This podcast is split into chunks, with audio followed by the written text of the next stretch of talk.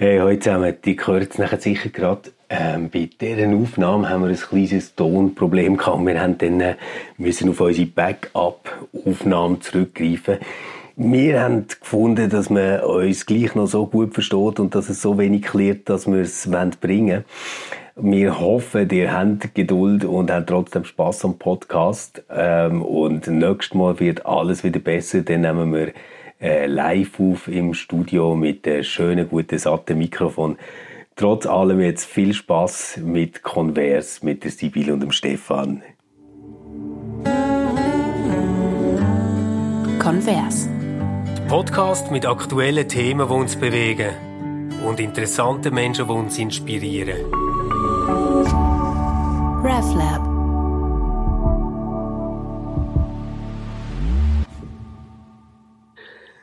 Hey, hallo zusammen und herzlich willkommen zu Converse mit äh, Sibyl Vorer und mir. Ich bin der Stefan Jütte.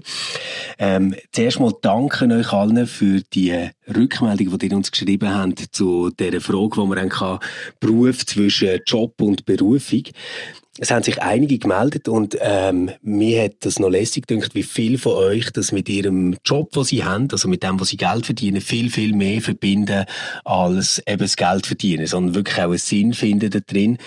Es hat aber auch ähm, ein, zwei Stimmen gegeben, die haben gesagt haben, hey Leute, das ist ein mega Luxusproblem.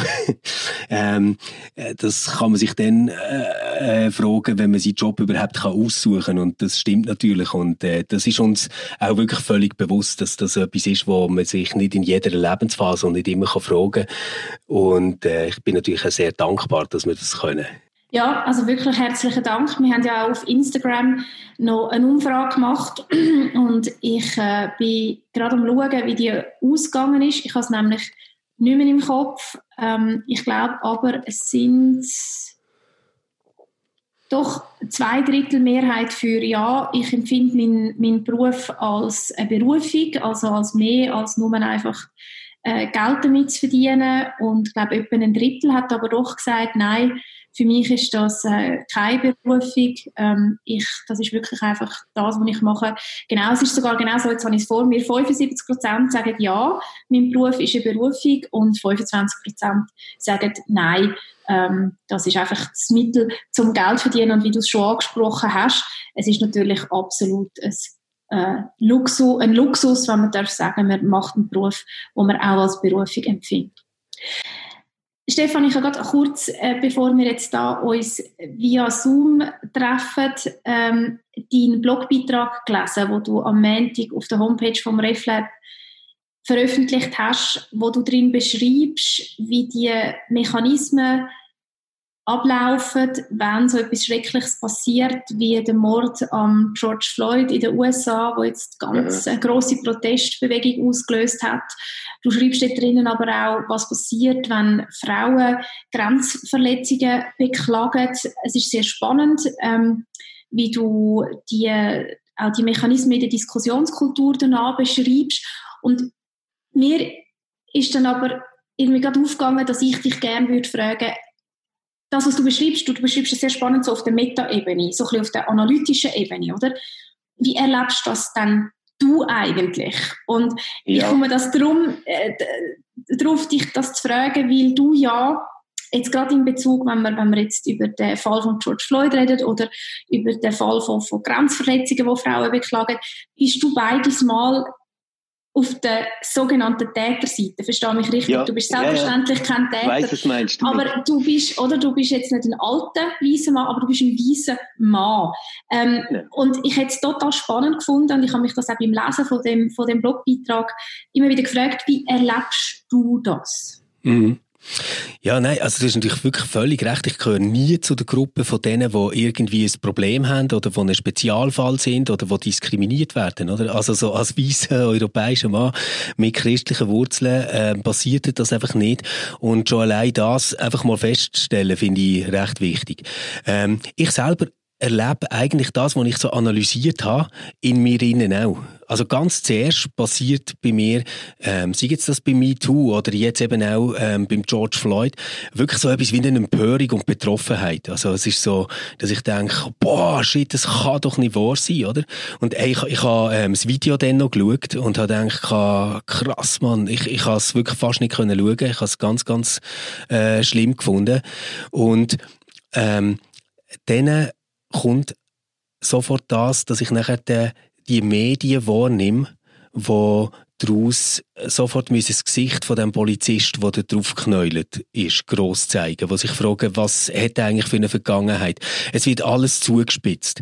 Es wird nachher dann auch wirklich so in den Headlines inne, ähm, äh, sicher auch berechtigt, zum Teil in einen grossen Kontext von einem Rassismusproblem gestellt, wo die USA generell hat und so. Aber das Ganze nimmt so wie äh, Weg geht irgendwie weg, weißt, von der unmittelbaren Betroffenheit hin zu etwas Grösserem, zu etwas, wo man sich jetzt irgendwie sollte positionieren Und gleichzeitig, gleichzeitig nehme ich nachher die anderen Stimmen wahr, die sagen, ja gut, aber weißt, jetzt irgendwie, äh, zu sagen, dass das nur rassistisch ist, die machen sicher auch ganz viel üble Erfahrungen mit Schwarzen etc. und so. Wo ich nachher auch merke, hey, das regt mich mega auf.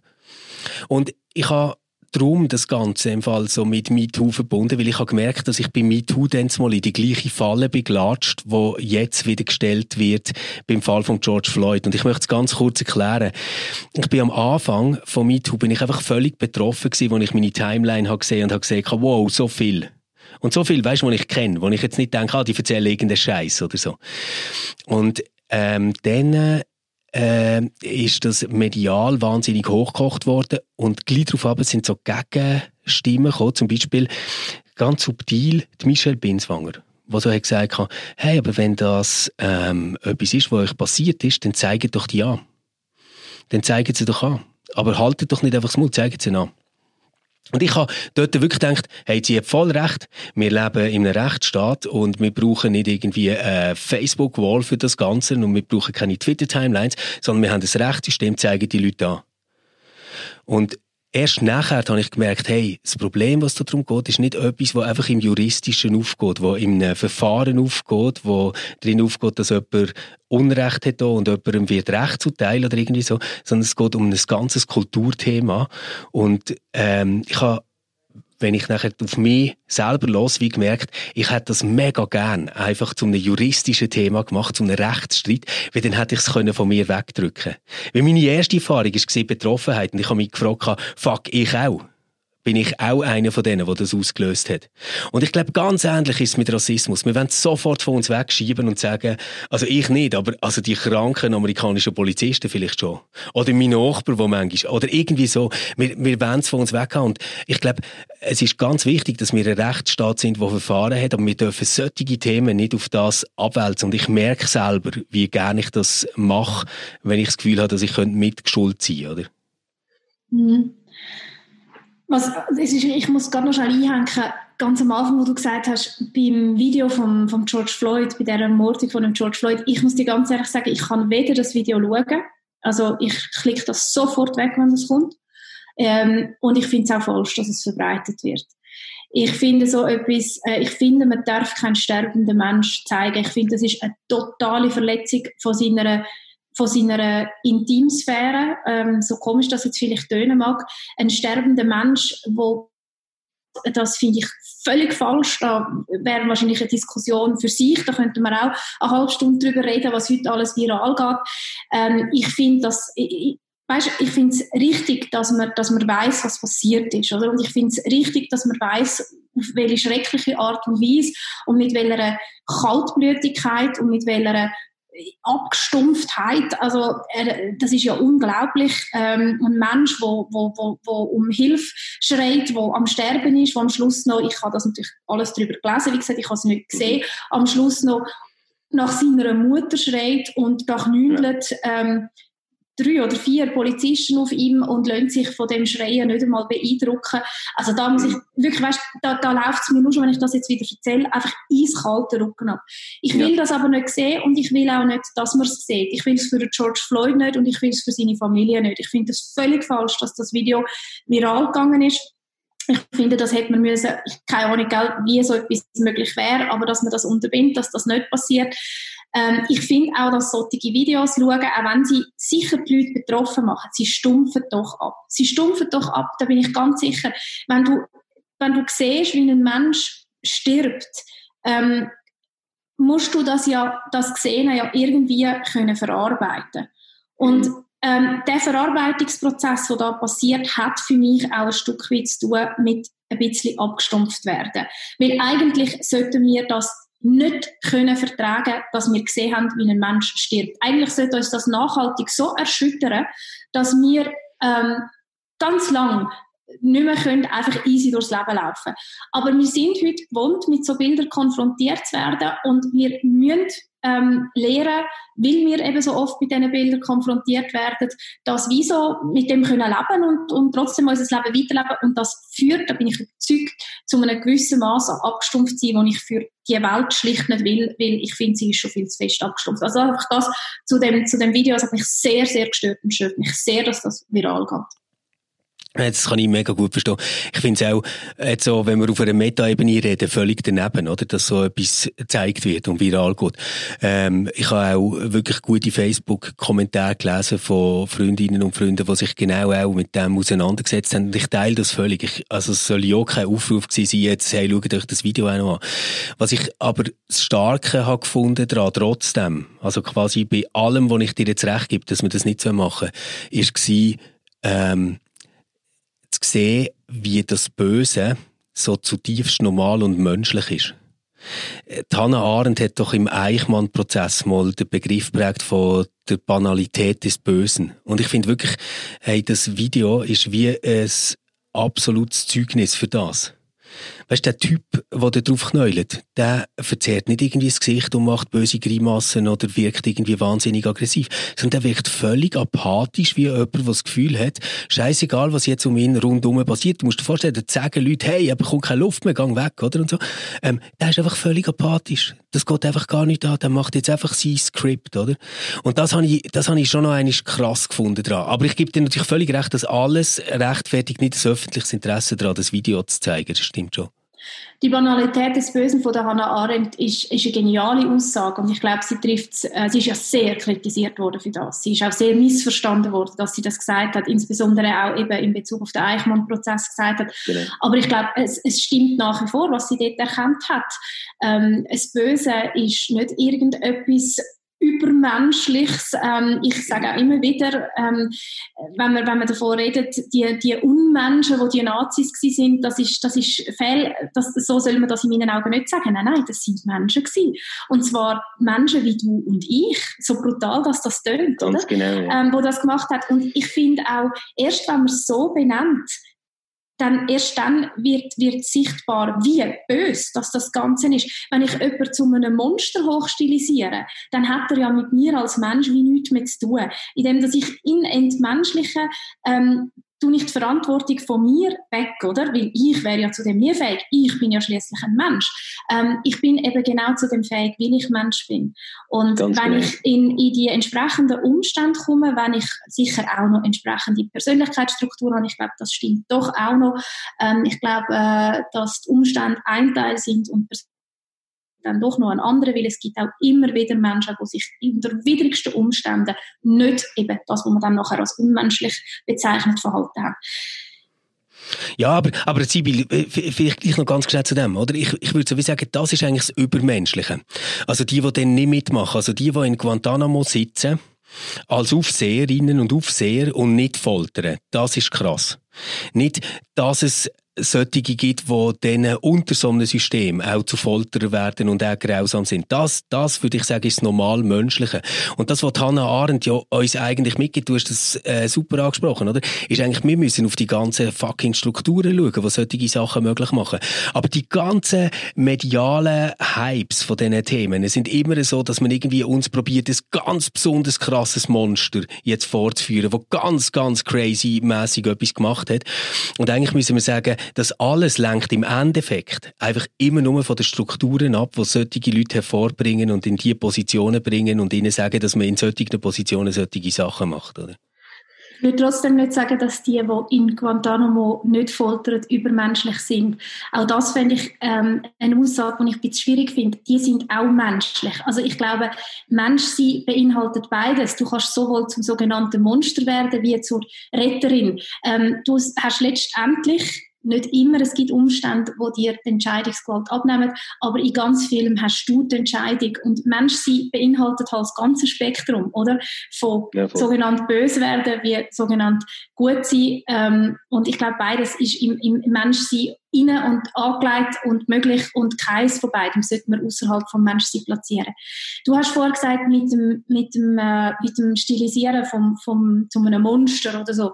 Das ist wirklich etwas, wo, wo immer wieder passiert. Ich weiß übrigens auch noch, kannst du dich erinnern an den grauenhaften erweiterten Suizid bei der ähm, German Maschine? Von dem jungen ah, ja, klar. Ja, ja, Dort ist das ja auch ganz massiv passiert, oder? Also der, der ja. Mensch hat man so dunkel wie möglich, so, so monstermäßig wie möglich wollen, äh, zeigen und zeichnen, vor allem medial, um irgendwie können das, das, ähm, das grauenhafte Verbrechen verständlich zu machen. Und, und wahrscheinlich ist das Ganze eben, um nochmal den Begriff von der Hannah Arendt zu nehmen, viel banaler. Das ist ein psychisch kranker Mensch gewesen, wo, wo nachher durch seine Krankheit durch, durch, zu so einer ganz, ganz, ganz schrecklichen Tat ähm, ja. gebracht worden ist. Ähm, oder wo sich dann zu, aufgrund von dieser Krankheit halt zu, dem, zu, dem Schreck, zu dieser schrecklichen Tat entschieden hat.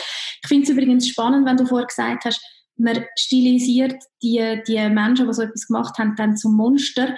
Wenn man nochmal müssen aufpassen, dass man nicht Äpfel mit Bieren vergleichen. Gell? Der strukturelle Rassismus ist das eine und der strukturelle Sexismus ist das andere. Und selbstverständlich will ich nicht ähm, Grenzverletzungen gleichsetzen mit äh, so einem rassistischen Mord, der jetzt in den USA passiert ist. Aber gleich finde ich spannend, was passiert, wenn, wenn Frauen Grenzverletzungen anprangert oder anklagen. Ja. Dort wird nämlich der Täter, und das sind meistens Männer, darum rede ich jetzt da wirklich nur in der maskulinen Form, ähm, gar nicht zum Monster stilisiert. Also das ist zumindest meine Erfahrung. Eher im Gegenteil. Okay. Eher im Gegenteil. Ich meine, da muss es schon dann ein Ausmaß von einem Weinstein oder von einem. Genau. Epstein haben, ähm, dass dann da wirklich irgendwo ähm, ein Mann einmal zu einem, in Anführungsstrich, zu einem, zu einem, wirklich zu einem Schwein, oder? Ähm, ähm, oder als Schwein bezeichnet wird oder so. Ja, und bis dorthin passiert das überhaupt nicht. Bis dorthin wird hundertmal gesagt, ja, also was ist denn da dran so schlimm? Ja, darf man dann heute als Mann nicht mehr? Und, oder bis zu, ja, er ist halt so. Oder, ja, er ist halt so. Das hat man doch gewusst. Die Frauen haben doch gewusst, dass der ein bisschen den Hang dazu hat. Hätten sie sich halt ein bisschen mehr müssen abgrenzen Also da wird umlaviert und entschuldigt und, und noch, am Schluss wird noch gesagt, ja, Männer sind halt so und was wir denn jetzt noch kastrierte Männer oder weiss nicht was. Mhm. Also das, das finde ich dann sehr spannend, was dort passiert. Ich, ich ich glaube, ich schätze es ein bisschen anders ein als du. Also ich würde auch sagen, dass äh, das alles stimmt eigentlich, was du hast gesagt. Aber ich glaube, der Mechanismus dort hat nochmal einen Turn mehr. Ich glaube, genau durch das, dass man nachher so das Gesicht, und das ist jetzt wirklich es tut mir leid, aber das ist echt kein sympathisches Gesicht, oder, von Weinstein. Das ist jetzt nicht einer, wo man denkt, oh, das könnte auch noch romantisch gemeint sein, oder irgendwie schön mit Kerzen oder so. Ähm, sondern das ist jetzt einfach einer, der sich super eignet, um am Halsband das Säule vor allen vorzuführen, oder? Und der wird nachher quasi genommen und dann sagt man, schaut mal, das ist ganz klar, was er hat gemacht, das geht gar nicht und der wird jetzt auch wegen Vergewaltigung verurteilt und so ist es richtig, bam. Und das hilft aber nachher quasi wieder, um alles andere einfach vernichtig zu erklären. Also man sagt dann quasi so, ja nein, ein Weinstein, der das und das und das und das gemacht hat, dort ist schon klar, aber man wird ja wohl noch ein bisschen flirten, man wird ja wohl noch einen Spruch machen, man wird ja wohl noch einen Drink zahlen. Weißt irgendwie so die, die Art, wo nachher quasi wie alles andere in so einen Graubereich da wird, wo es nicht so richtig oder falsch gibt, weil es ist ja klar, das Falsche ist das, was verurteilt wird wegen Nötigung. Und das, das finde ich eigentlich so das Gefährliche daran. Also man nimmt nachher ein, zwei Mega-Monsters, also so Kevin Spacey mit den Buben, dann der Weinstein mit den Schauspielerinnen und dort hast du nachher das wirklich Böse und alles andere ist quasi in der Dunkelheit von dem Bösen doch schon wieder ziemlich hell. Ich glaube, was eben dort passiert, ist, dass man einen, Grund, einen grundlegenden Fehler macht, dass man Grenzverletzungen immer im Bereich von, von Sex, von, von, Sexualität tun. Und dort haben sie überhaupt nichts zu suchen. Ähm, Grenzverletzungen gehören immer im Bereich von der Macht und natürlich vom Machtmissbrauch, oder? Und dann kann, dann kann Sexualität ähm, ein Mittel sein zum Machtmissbrauch. Aber es geht einfach bei Grenzverletzungen nicht ums Flirten, oder? Das, sondern es geht um, ums Ausnutzen von einer Machtposition mit Hilfe von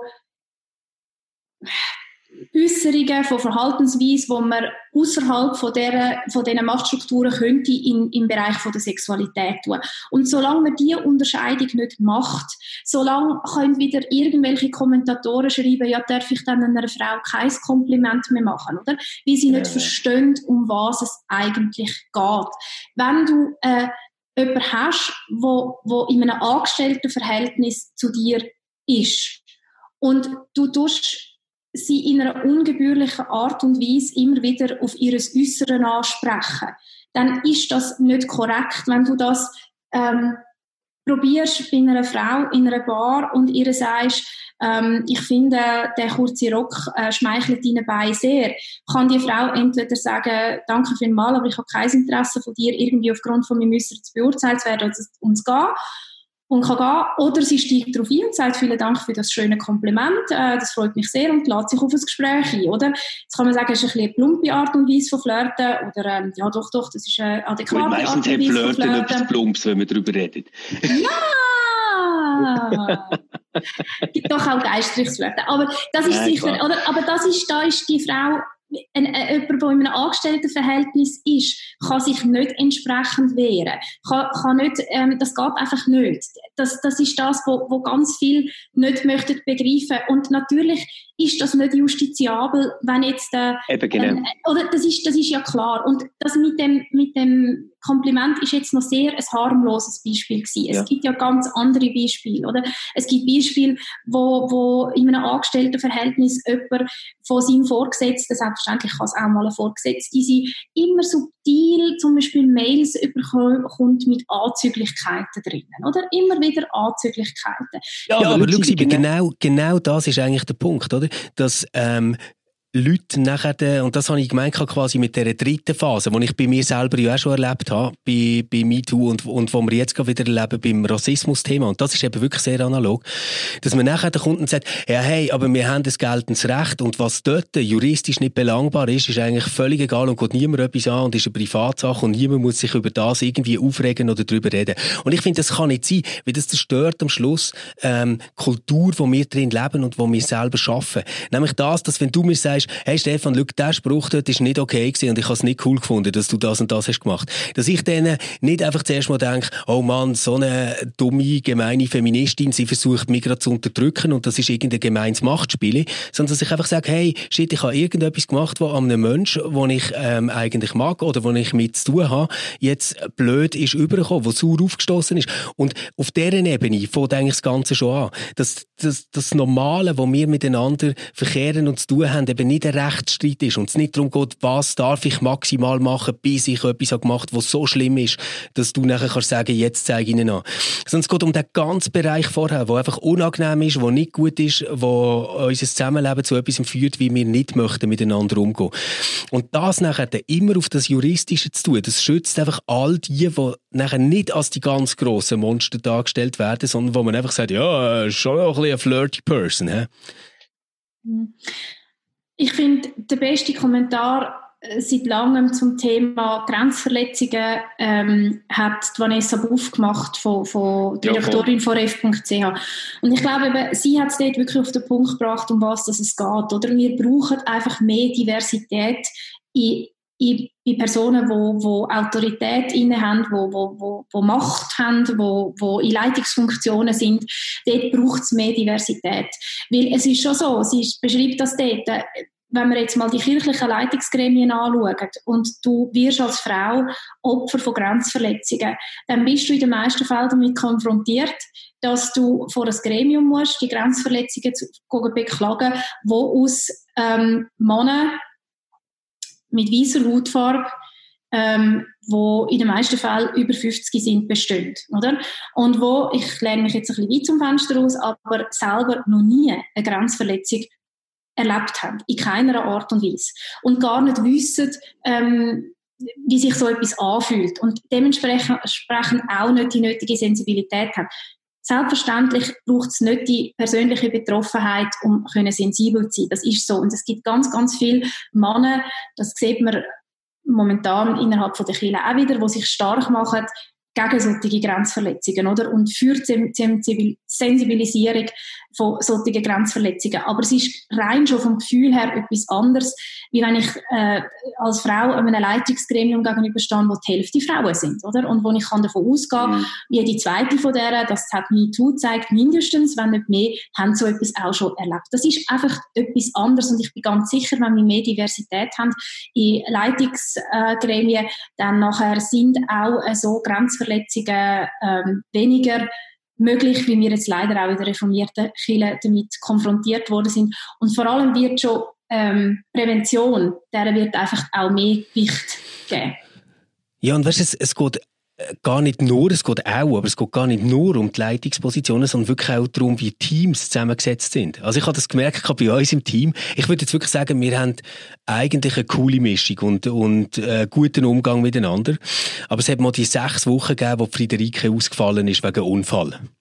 Und äh, in diesen sechs Wochen hat sich der Umgangston zwischen uns, es ist halt dann äh, ähm, plötzlich ein sehr männliches Team gewesen, das Ganze, oder? Also es ist dann wie gekippt, ähm, total verändert, oder? Also, weißt schon, schon nur die Art, wie wir zusammen geredet haben. Und wo dann Friederike wieder zurückgekommen ist, habe ich das wie instinktiv gespürt, hey, so kannst du jetzt hier nicht mehr reden. Und die anderen aber auch. Und es hat, es hat total wieder Teamkultur verändert, wie man am Tisch zusammenhockt und zusammen redet.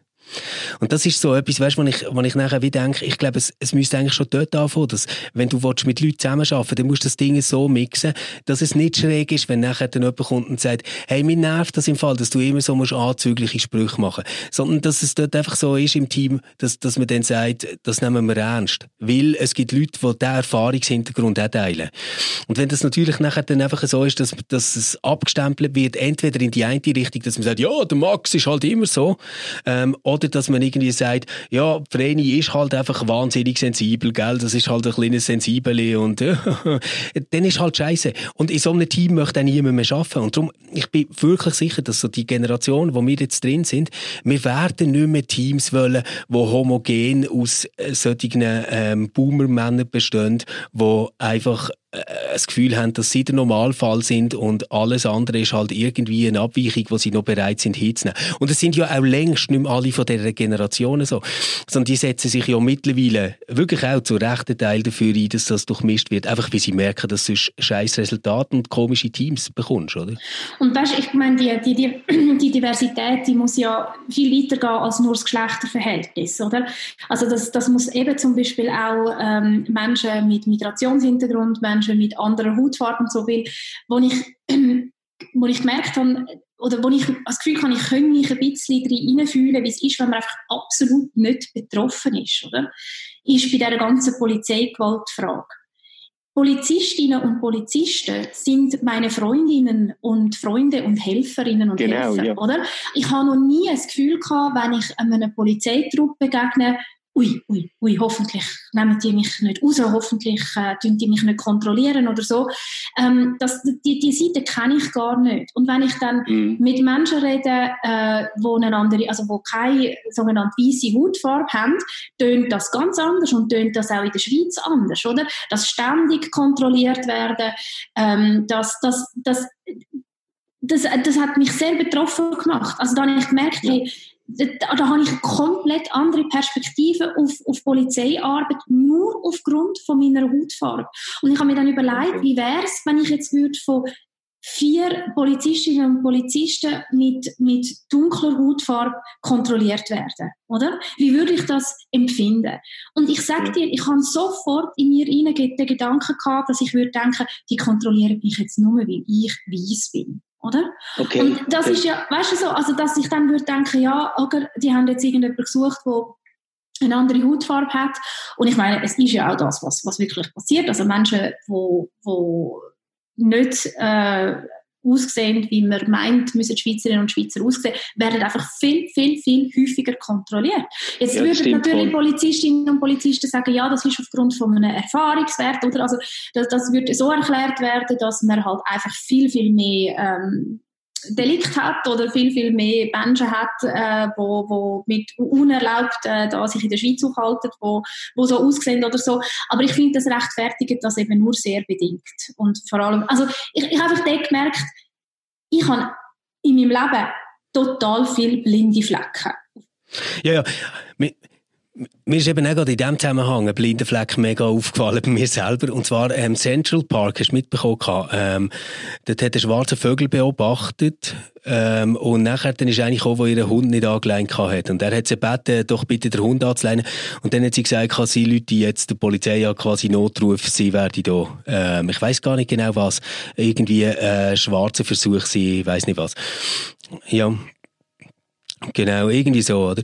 Und Jetzt ganz ehrlich, mein erster Impuls war, wie dumm ist denn die Mann? Da kann ja gar nichts, also das ist ja jetzt eine lächerliche Drohung, da passiert ja gar nichts. Und dann ist mir erst klar geworden, shit, aber für ihn muss das echt bedrohlich gewesen sein. Und was heisst das, so zu leben, dass du es bedrohlich findest, dass jemand sagt, ich lüte die Polizei an? Oder weil, also du und ich, wenn, wenn jetzt wir irgendwo unterwegs sind und jemand sagt, hey, ich lüte von sonst der Polizei an und sagt, dass du das und das, dann würden wir doch einfach sagen, okay, also umso besser, oder? Weil dann musst du nämlich nachher die scheiß 100 Leinen nehmen, Mann. Also wir, wir kommen dann nicht in die Situation, wo man würde sagen, shit, das könnte gefährlich werden für mich oder blöd. Genau. Und das ist das Gleiche, wenn du dort, am Abend durch die Stadt läufst und dir kommen vier Frauen entgegen. Oder sagen wir es mal so, vier Frauen, du merkst, vier Frauen laufen hinter dir, oder? Kommst du nie auf die Idee, die Strassenseite zu wechseln? Das ist für dich keine Bedrohung, wenn vier Frauen hinter ja, dir herlaufen. Ja. Wenn ich aber merke, ich bin allein in der Nacht unterwegs und mir laufen vier Männer hinterher, sind vielleicht die, haben, die bemerken mich vielleicht nicht einmal. Mhm. Aber in meiner Wahrnehmung ist, mh, hm, Achtung, da laufen vier Männer hinter mir her, eventuell wechsle ich doch lieber mal die Strassenseite. Ja. Also so haben wir auch eine unterschiedliche Wahrnehmung von, von, von, von, der Realität, einfach aufgrund von unserem Geschlecht, aufgrund von, unserem, ähm, von unserer Hautfarbe, ähm, aufgrund von unserer Herkunft. Das ist, das ist schon das ist schon ganz verrückt. Und ich glaube, wir haben überall haben wir unsere blinden Flecken, wo es eben auch wieder ganz wichtig ist, dass wir möglichst ähm, eine diverse Mischung haben ähm, in unserem Berufsleben, am besten natürlich auch in unserem Freundeskreis und vor allem den Leuten zuhören, den Leuten zuhören und mhm. ihre Erfahrungen ernst nehmen, um unsere eigenen blinden Flecken zu erkennen habe jetzt einen ganz heiklen Gedanken, Sibyl. Vielleicht findest du das jetzt auch total creepy, aber ich probiere jetzt gleich mal so zu formulieren. Ähm, ich würde so wie sagen, ich als weißer Mann, ich muss nie Angst haben vor der Polizei. Ich muss nicht die Strassenseite wechseln. All diese Sachen sind völlig easy. Ich werde auch in einem Laden nicht kontrolliert, ob ich irgendetwas geklaut habe. Ich kann in ein Fußballstadion, ohne dass ich komplett durchsucht werde. Es gibt aber jetzt vielleicht so auch seit MeToo etwas, ähm, wo weisse Männer nicht die äh, einfach ungefragt normalen, easy Typen sind, sondern wo äh, sie auch ein bisschen Angst haben Und das ist das, wenn man ihnen irgendwie, ich sage jetzt mal Nötigung, sexuellen Missbrauch, irgendwie das Ganze vorwirft. Könnte sein, ich, ich frage jetzt das einfach mal so als These, könnte sein, dass wir uns das so dermaßen nicht gewöhnt sind, dass wir auch mal eine Gruppe sein wo man ähm, vielleicht ein gewisses Vorurteil hat, wo man irgendwie schon mal problematisch findet, dass, dass darum ähm, weisse Männer auf das so äh, pickt reagieren, weißt so ähm, äh, quasi sofort in eine ganz krasse Opfermentalität gehen und fragen, ja, was ist denn jetzt genau der Vorwurf? Was ist denn jetzt der Punkt? Und so. Weißt du, die Angst quasi, dass man könnte abgemacht werden für etwas, wo vielleicht zuerst mal einfach eine Bemerkung ist, hey, können wir das anschauen, können wir das anders machen, wo gerade das mega Bedrohung gesehen wird, weil, weil wir uns das nicht gewöhnt sind. Ja, also ich glaube, dass das fast schon wirklich zum Teil äußerst peinliche Verteidigen von männlichem äh, Verhalten, wo einfach schon immer nicht adäquat war und jetzt endlich als das benannt wird. Das ist ein Reflex auf den Verlust von Privilegien, wo die Männer über Jahrtausende, muss man schon sagen, haben, oder? Also das ist, das ist dafür die Angst vor dem, vor, dem, ja, vor dem Verlust von Privilegien, vor dem, auch vor einem gewissen Bedeutungsverlust aufgrund, äh, wo man hat und Statusverlust aufgrund von, von, von, äh, von Herkunft, Geschlecht ähm, und so weiter. Also wo man gar nichts dafür hat müssen machen und die einfach hat und jetzt werden die in Frage gestellt und da fangen ganz viele Männer an, wie verrückt strampeln ähm, und, und wirklich auch zum Teil äh, um sich schnappen, um sich weiterhin die Privilegien können zu sichern. Und so wie ich Diskussionen anschaue, aber und was momentan passiert ist, das wird nicht gelingen. Ich könnte jetzt äh, etwas äh, sogenannt sehr feministisch sagen. Ich glaube wirklich, das Patriarchat bröckelt. Das werden wir sehen. Es hat sehr lang gehabt. und ähm, ich wünsche mir dann, dass neben dem Patriarchat noch ein paar andere Sachen bröckeln, wo du aber wahrscheinlich, äh, so wie ich dich einschätze, auch mit dem Patriarchat würdest in Verbindung bringen. Sie will, wir kommen wirklich äh, auf die Zielgerade von dieser Episode. Und ich weiß gar nicht, ob dir das bewusst ist. Es ist im Fall unsere zweite letzte ähm, Sendung. Also wir haben nachher nur noch zwei Sendungen, so muss ich sagen. Zwei Episoden, bevor die große Sommerpause ist. Ähm, jetzt habe ich einfach mal so schüch fragen, müssen wir überhaupt eine Sommerpause machen oder äh, gehst du sowieso nicht in Ferien wegen äh, Corona? Doch, ich bin froh, wenn wir die Sommerpause machen. Nicht, weil ich satt habe, mit dir zu schwätzen, sondern, ja, ja. sondern weil ich tatsächlich in die Ferien gehe. Und ich wäre sogar auch dort in die Ferien gegangen, wenn es äh, den Coronavirus nicht gegeben hätte. Ähm, ich gehe äh, in Stockenburg. Ähm, ah. Jawohl, meine zweite in Heimat. Tockenburg, genau. In Main Tockenburg. Und ja. ähm, es ist wirklich so, dass die, wir haben, mein Mann und ich haben immer drei Wochen Ferien im Sommer, weil äh, mein Mann berufsbedingt sonst nie länger als eine Woche kann nehmen, haben wir dafür dann drei Wochen im Sommer. Und die drei Wochen haben wir jetzt seit Jahren immer in den Bergen, nicht immer nur im Toggenburg, aber immer in den Bergen verbracht, weil wir grosse Bergfans sowieso sind und der Bergsommer finde ich ähm, etwas vom Schönsten, wenn er dann nicht einfach nur regnerisch ist. Wir haben jetzt die letzten Jahre immer Glück gehabt. Ähm, und werden darum auch wieder äh, drei Wochen Auszeit im Bergsommer haben und es ist mhm. wirklich so, ich, von dieser Auszeit zehre ich im ein Jahr lang. Super. Wir werden ähm, auch in den Bergen sein zuerst. Ähm, zuerst in der Lenzer Heide. Das ist für mich ganz spannend, weil dort sind wir als Kind immer gesehen mit den Eltern. Und jetzt gehen wir das erste Mal so als Family mit den Kindern her. Und dann mache ich mit der Franzi allein noch eine Woche Hamburg. Und nachher gehen wir dann noch ein bisschen ins Häuschen am Neuenburger See. Also wir fühlen uns nicht wahnsinnig eingeschränkt. Es hat nur kleinste Änderungen gegeben. Und ich freue mich wahnsinnig drauf. Ich freue mich auch und ich freue mich jetzt auch darauf, dass wir noch, uns noch zweimal hören. Hoffentlich genau. auch wieder mit ein bisschen leichteren Themen als heute. Ich merke zu dem Thema, ähm, wo wir heute geschwätzt haben, oder zu diesen Themen, wir haben es nur können antippen und es bleibt das Gefühl, wir hätten noch so viel mehr können sagen. Und ich glaube, es würde uns freuen, wenn wir über Social Media, über die wichtigen Themen in ähm, Kontakt bleiben, in der Diskussion bleiben und darum wie immer der Aufruf an euch, die uns bis dahin zugelassen haben, mit, verbunden mit dem herzlichen Dank, schreibt euch, uns doch eure Gedanken zu diesen Themen. Ähm, braucht es mehr Diversität? Warum braucht es mehr Diversität? Wie kann man ähm, strukturelle Probleme vom Rassismus, vom Sexismus, wie kann man das in unserem Alltag, wie könnte man dem begegnen oder wie begegnet ihr dem? Wir freuen uns über eure Zuschriften, Facebook, Instagram oder contact at reflab.ch. Ciao zusammen und eine gute zwei Wochen. Bis gleich wieder. Tschüss miteinander. RefLab